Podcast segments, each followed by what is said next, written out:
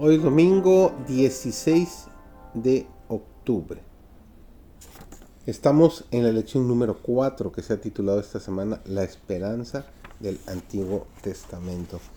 Recordemos que estamos estudiando el serial La vida eterna, la muerte y la esperanza futura. Servidor David González, nuestro título de hoy, domingo 16, es He de ver a Dios.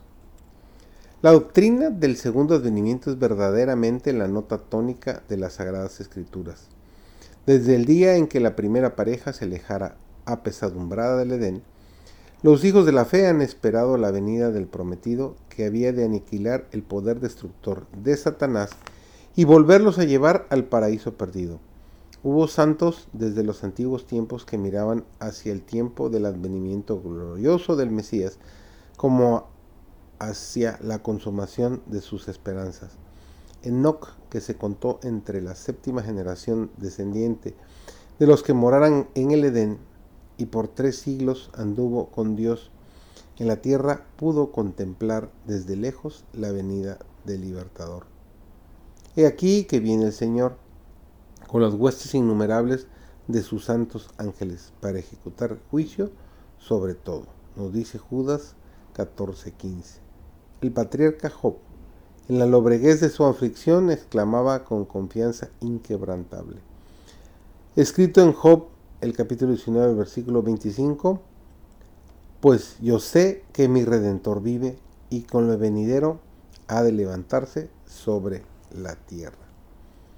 Nos llama para que caminemos con Él por el sendero de la obediencia humilde y verdadera si elegimos vivir con Cristo durante las edades interminables de la eternidad, ¿por qué no escogerlo ahora como nuestro amigo más amado y de mayor confianza y nuestro consejero mejor y más sabio?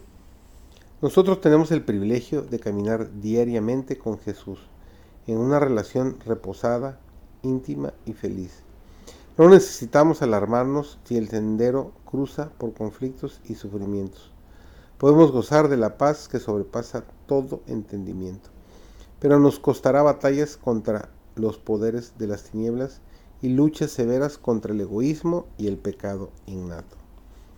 Las victorias que ganemos diariamente mediante esfuerzos perseverantes e incansables en el bien hacer serán preciosas en Cristo, que nos ha amado, quien se dio a sí mismo por nosotros para redimirnos de toda iniquidad y purificar para sí un pueblo propio, celoso de buenas obras.